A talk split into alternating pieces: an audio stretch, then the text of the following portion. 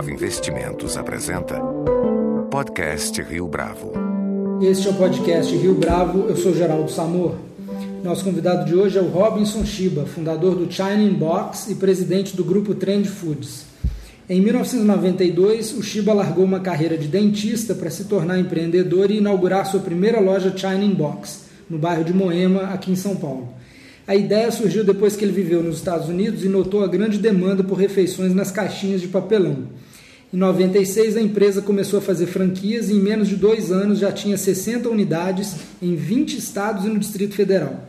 Hoje, o China Box é a maior rede de delivery de comida oriental da América Latina, com 164 lojas em todo o país. A marca faz parte do grupo Trend Foods, que ainda conta com a rede Gendai, de comida japonesa, e Brevità, de culinária italiana.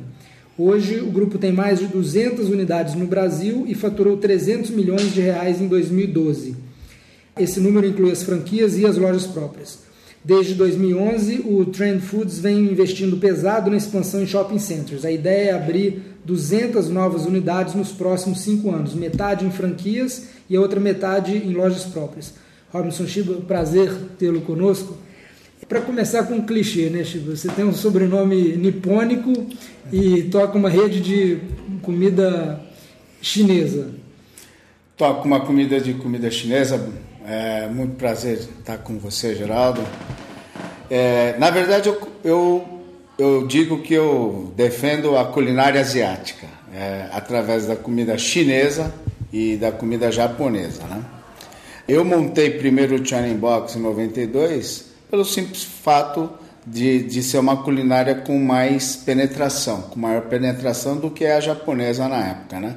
Então os restaurantes chineses eram muito bem frequentados por ocidentais, 80% dos clientes era composto por ocidental, coisa que na culinária japonesa já era uma, algo muito mais restrito à própria colônia mesmo. Aqui em São Paulo nós temos um bairro chamado o bairro da Liberdade, que é onde se concentravam os restaurantes japoneses. Os chineses já, já estavam espalhados por toda a cidade, cada bairro praticamente tinha o seu restaurante chinês. O, o chinês teve aceitação uh, antes do japonês? Sim, a comida chinesa teve maior aceitação antes da japonesa porque não tinha nada cru. Uhum. É, a comida chinesa é frita, é assada, cozida, com bastante molho, mais próximo à comida brasileira.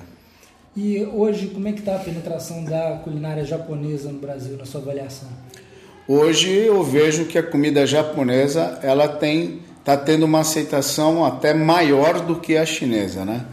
Eu reparo que nos restaurantes por quilo você encontra lá o sushi, o sashimi, você encontra também nas churrascarias, você encontra na feira, você encontra em ambulantes, em combis, vendendo temaki. E hoje a primeira coisa que alguém faz quando quer empreender em alimentação é montar um restaurante japonês. Shiba, como é que você teve a ideia de montar o China Box? Foi vivendo nos Estados Unidos? Isso, é. Eu fiz uma viagem em 88, enquanto eu ainda fazia o curso de odontologia.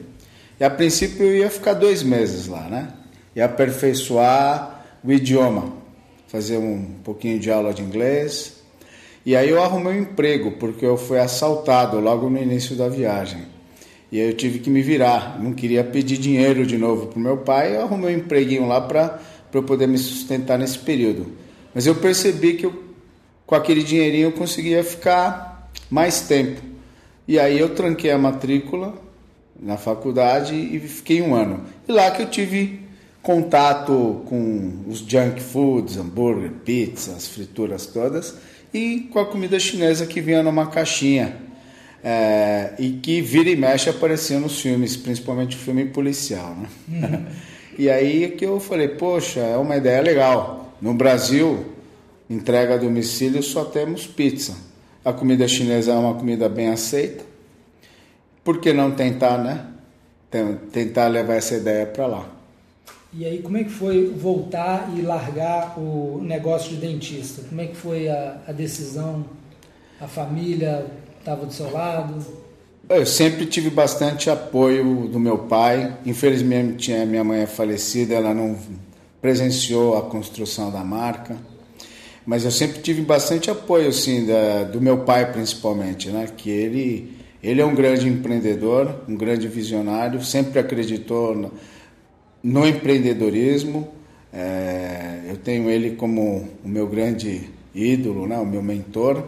Ele também, dentista, ele conseguiu conciliar a carreira de odontologia com, com, com uma loja de materiais para construção. Então ele sempre foi muito fã do empreendedorismo, né? Então eu sempre tive muito apoio dele. Obviamente com alguns amigos, alguns tios, eles achavam que era um grande risco eu estar largando a carreira de dentista para estar tá empreendendo aí, principalmente num negócio que eu não tinha o menor conhecimento, eu não sei comer comer comida chinesa. Mas o principal apoio que eu tive que foi do meu pai, da minha esposa, eu já era casado, tinha um filho pequeno na época, né, o Rafael. Mas o apoio sempre sempre sempre me acompanhou. Você já tinha convicção quando voltou ao Brasil de que era isso que você tinha que fazer? Tinha, tinha a convicção de que eu iria montar um restaurante de comida chinesa para entrega. A ideia inicial era que eu tentasse também, como meu pai fez, conciliar o consultório com o restaurante. Agora, e como é que foi a invenção da marca? Na verdade, foi uma, uma adaptação ao Jack in the Box. Né? Nós tínhamos aqui no Brasil, infelizmente eles não estão mais aqui, mas nos Estados Unidos eles ainda são uma rede grande de hambúrguer. Né? o Jack in the Box. Eu falei, poxa, é um nome legal, vou fazer o China in the Box, mas aí eu cortei o D, gramaticalmente está completamente errado. Exatamente como o Facebook. Isso. Também gramaticalmente não tem nada a ver, é, é, fora. E aí ficou China in Box, que foneticamente fica mais legal. E a, a ideia veio do Jack in the Box. Agora, Chico, já faz quantos anos que aquele comercial que marcou uma geração em que o, o, o, cara gritava China Inbox, como é que era? É, isso era um, era um, era um desenho animado é, com um Buda, um, um mestre, um professor, e aí o mestre no final ele dava o grito lá do China Inbox, aí nós tivemos a continuação de vários personagens aí já não mais desenho, né?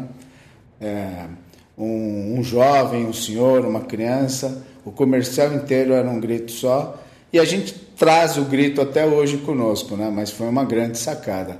Esse ano nós completamos já o quarto ano em que a gente tem o grito como o grande, o grande personagem das nossas campanhas. Aquele grito entronizou a marca na cultura pop brasileira. Vem funcionando, né? Que legal. É, agora, é quase chocante imaginar que não havia comida chinesa na caixinha no Brasil antes de você colocar ela lá dentro, né? É, como é que foi desenvolver a, a caixinha? Você simplesmente pegou o, o, modelo que já existia lá fora? Teve que fazer muito teste com caixa? Olha, na verdade, uh, não só a caixinha, Geraldo. É, em 92, por incrível que pareça, nós não tínhamos também os folhetos, né? esses folhetos de propaganda que, que os restaurantes, as pizzarias, eles é, panfletam na rua. Os folhetos não tinham fotos dos pratos. Era um papel sulfite, no máximo com uma impressão, com impressão em duas cores aí. Não tinha, nós não tínhamos fotografia nos folhetos, né? Então, a, o Charlie Box introduziu o folheto com fotografia, é, o biscoito da sorte, que ninguém existia, tanto que vários no começo, no começo dos restaurantes reclamavam porque comiam com papel. então eles reclamavam, poxa, veio o papel dentro do biscoito. A gente explicava, olha moço, tem uma sorte, você pode jogar na, na, na quina, na loto, não existia nem Mega Sena na época. Mas os restaurantes chineses tradicionais é, já tinham o biscoito da sorte? Não, não, nem, tinha? não tinham biscoito da sorte. Nenhum restaurante no Brasil, antes do Challenge Box, tinha o biscoitinho da sorte. O China Box trouxe o biscoito depois os restaurantes. Exatamente. Nós trouxemos, nós fazíamos localmente aqui o biscoito manualmente, um por um, assávamos no forno e depois esse fornecedor, que foi o mesmo que criou a, a minha logomarca, né? É um amigo meu, é, que me convenceu a colocar um biscoitinho em cada embalagem e montou a fábrica, né? Esse é um homem de sorte. Esse é um homem de sorte, eu não, nem sócio dele eu sou, rapaz. e, aí todos os outros copiaram. Agora o biscoitinho da sorte virou também aí um virou um, um brinde muito muito distribuído por várias outras companhias, além até de, de restaurantes. E introduzimos a cozinha à mostra, nós popularizamos, né? Porque eu acredito que a pessoa, o pioneiro, nós temos um restaurante aqui em São Paulo chamado Dom Curro, que ele tem a cozinha completamente à mostra no, no, no salão lá. Então, como nós iríamos fazer um restaurante chinês, e na minha pesquisa informal eu levantei um grande preconceito com relação à higiene dos restaurantes chineses. Então, para minimizar esse, esse preconceito, eu ia mostrar o meu, a minha cozinha para todo mundo, né? Uhum. E além disso, nós também a, a, mochila hoje que todos os restaurantes utilizam, as pizzarias. A mochila vermelha do entregador? Isso, essa mochila vermelha, que em outros restaurantes são azul, preto, mas é essa mochila que todos os entregadores de alimento usam. Foi inventado por um motoqueiro nosso, é, a mãe era costureira e queria proteger o isopor, porque nós estragávamos muito isopor, porque a gente amarrava com, com, com uma aranha, né? eles chamam de aranha, que é um elástico, e estragava a tampa. E aí ele, no intuito de preservar, falou: minha mãe vai fazer uma capa para o isopor. Aí ele chegou vestindo a mochila como o, o isopor como se fosse uma mochila. E aí que apareceu a mochila de entrega. Aí nós aplicamos o logotipo, o telefone, e aí toda entrega também fazia a nossa publicidade. Tem inovação que vem de graça. Você né? vê? Também não patentei. Continuo vendendo yakisoba. uh, Chico, é, por que, que você decidiu abrir franquia? Olha, na verdade, é, o primeiro pedido foi foi até engraçado. O primeiro pedido que nós tivemos quando nós inauguramos a primeira loja foi de um box para banheiro, Geraldo. A moça ligou perguntando se eu vendia box para banheiro importado da China. que era provavelmente deveria ser mais barato do que o American Box, que era muito caro. E aí tive que explicar que, nós, que nós vendíamos yakisoba, frango xadrez. Foi muito engraçado. Mas depois esses telefonemas começaram a mudar, perguntando se o China Box era uma franquia. E eu, completamente ignorante, dizia que sim, é uma franquia. Nem sabia o que era franquia, mas dizia que era. É, veio dos Estados Unidos? Sim. é uma franquia americana, meu nome é Robinson, né? e aí foi por causa disso que eu tentei entender nesse, nesse mundo de franquia, entender o que, que era. Aí eu, eu contratei uma empresa para dar uma, fazer a formatação da minha franquia, a manualização de todos os processos e também porque você consegue fazer uma expansão rápida, então você tem uma penetração territorial muito muito rápida sem um investimento teu, porque você utiliza o capital do franqueado para e, e, e mais ou menos que loca a marca para ele, né? Através dos royalties. Hoje vocês têm quantas lojas próprias e quantas franquias?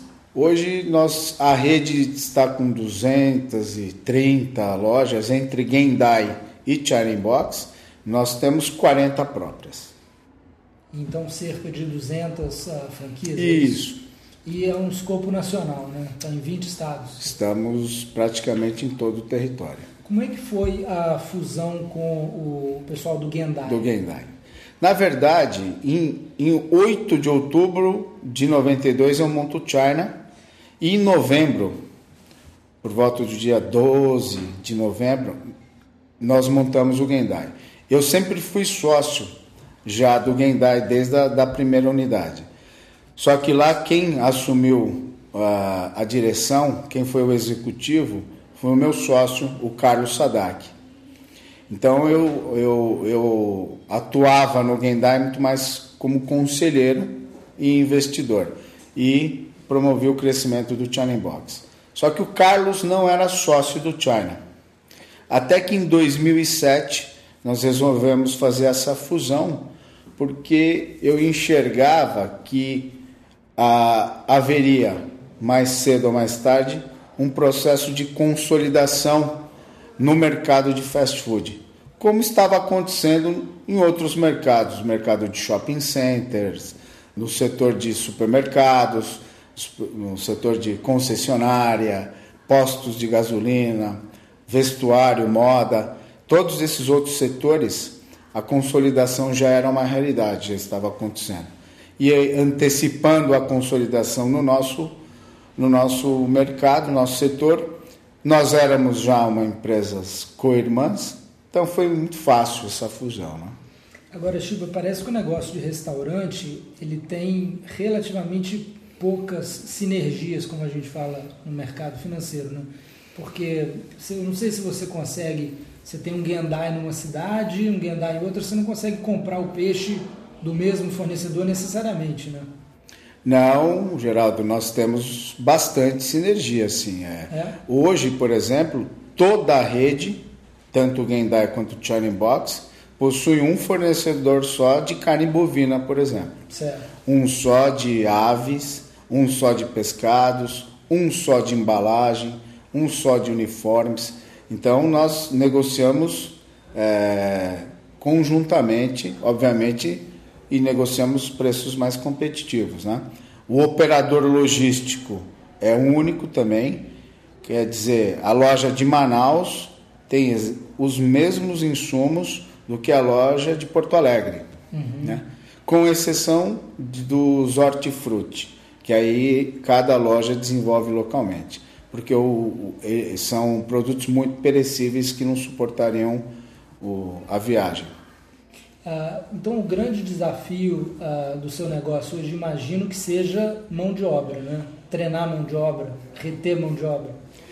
É, eu acredito que hoje esse é o grande gargalo, não só no ramo de alimentação, mas de, acho, de qualquer outro setor Hoje nós temos um grande apagão de mão de obra, né?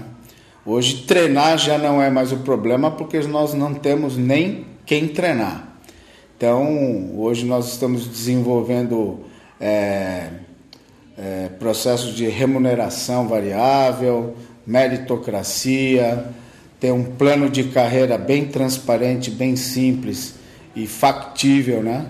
Hoje o nosso colaborador ele entra e ele consegue enxergar o quanto ele terá que trabalhar, o quanto ele terá que se desenvolver para atingir cargos é, até de diretoria, né? se, for, se ele for bem sucedido. Então, hoje, hoje, sem dúvida nenhuma, é o nosso maior desafio hoje é contratar e reter boa mão de obra. Você já teve situações de querer abrir uma loja em algum lugar e não conseguir porque não tem mão de obra? Não, não chegou no limite de eu não abrir, mas eu já abri assim precariamente, uhum. uma quantidade inferior e uma qualidade também inferior do que do que normalmente nós é, iríamos inaugurar uma loja. Uhum. Mas agora, sabendo de todo esse movimento, nós antecipamos as contratações. Hoje nós temos um bolsão, uma bolsa é, de segurança uhum. para que a gente consiga aí cumprir com o nosso plano de, de expansão.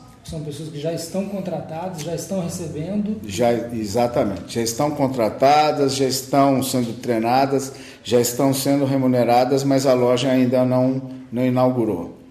É, isso faz com que o nosso custo de expansão também é, te, é, tenha crescido aí significativamente nos últimos dois anos. Né?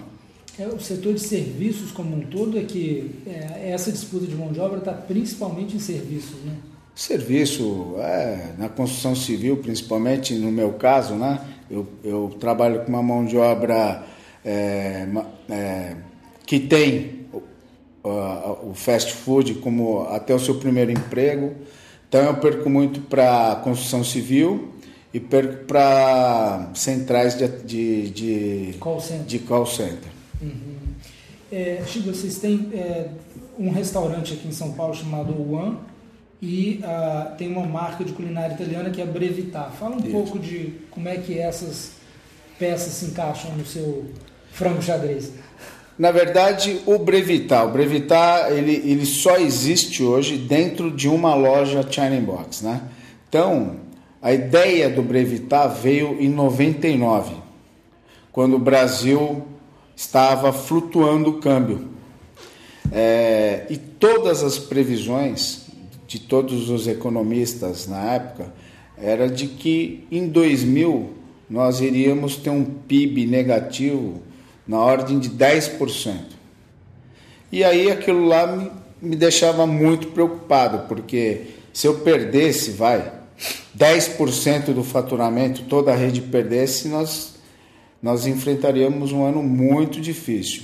Então, a gente ficou pensando, que produto nós poderíamos lançar, aproveitando o mesmo espaço, a mesma mão de obra, que tivesse uma, uma aceitação de pronto muito rápida.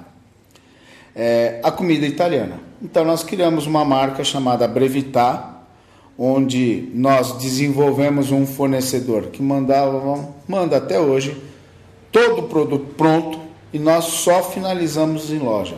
Então nós não temos que ter um chefe de cozinha italiano para estar tá fazendo brevitar. Nós pegamos o produto, finalizamos e entregamos.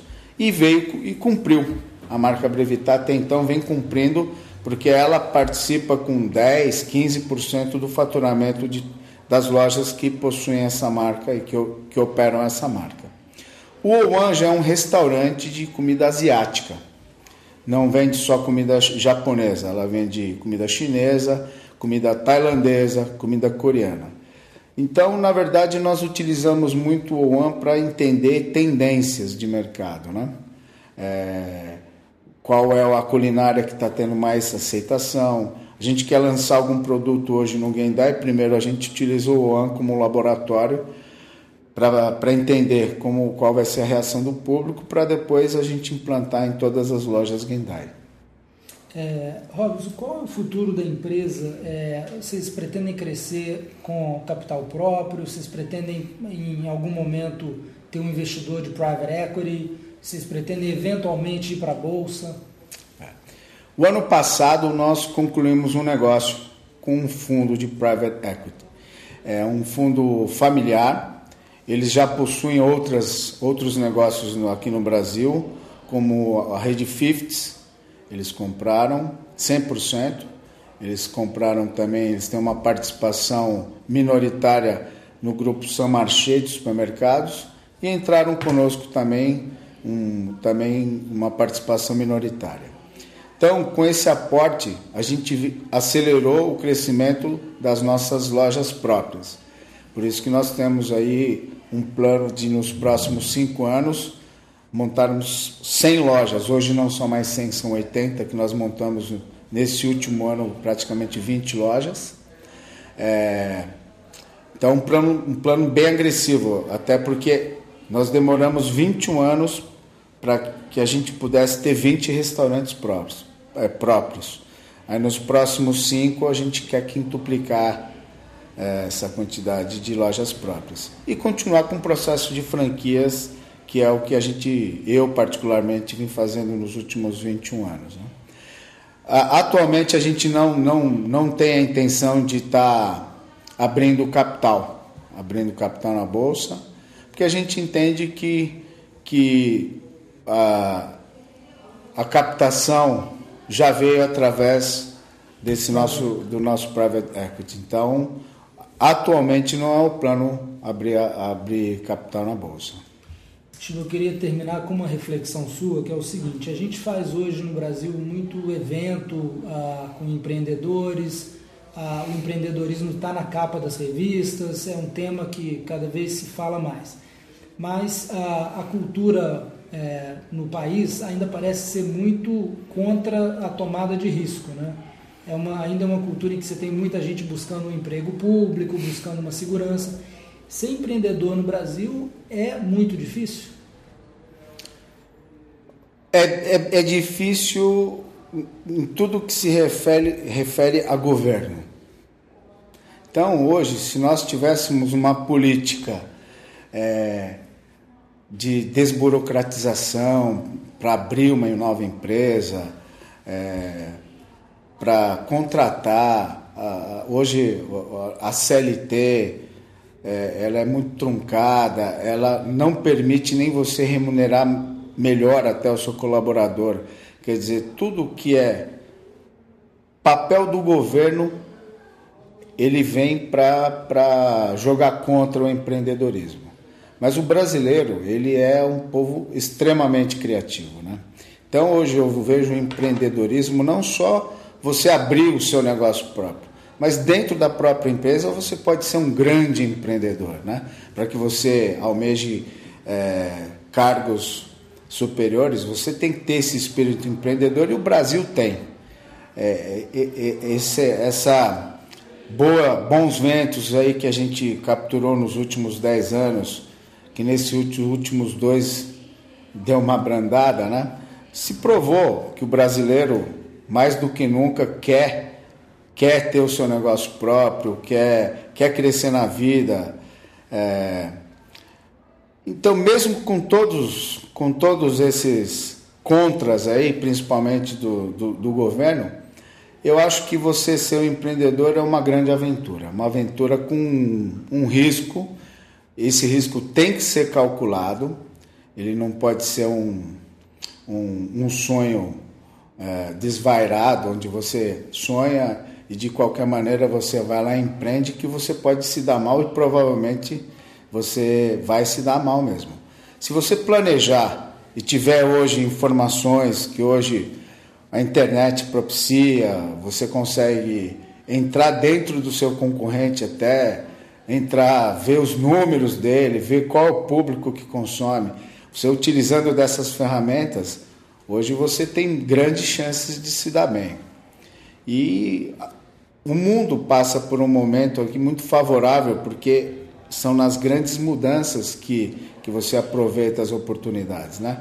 Em 92 eu enxerguei principalmente que a mulher ela não iria mais ficar em casa, ela iria trabalhar.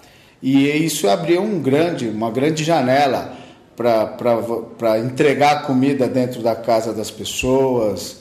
Aí a, a, a indústria de cosmético também enxergou isso e é uma das indústrias que mais cresce, né? De cosmético. A mulher indo trabalhar, ela quer se enfeitar. E aí, de contrapartida, o homem também, que não tinha uma colega de trabalho, agora tem, ele também se enfeita. Então, foi uma cadeia de, de acontecimentos. Hoje tem as redes sociais, hoje tem as modas, né? Que mudam a cada semestre Hoje tem as facilidades, os serviços, as redes sociais. Quem souber entender esse, esse movimento vai estar tá montando empresas milionárias aí nos próximos cinco anos. Então é um momento mais do que propício para visionários e empreendedores. Robson Chiba, muito obrigado pela sua participação. Com a edição de Leonardo Testa, esse foi mais um podcast Rio Bravo. Você pode comentar essa entrevista no SoundCloud, no iTunes ou no Facebook da Rio Bravo.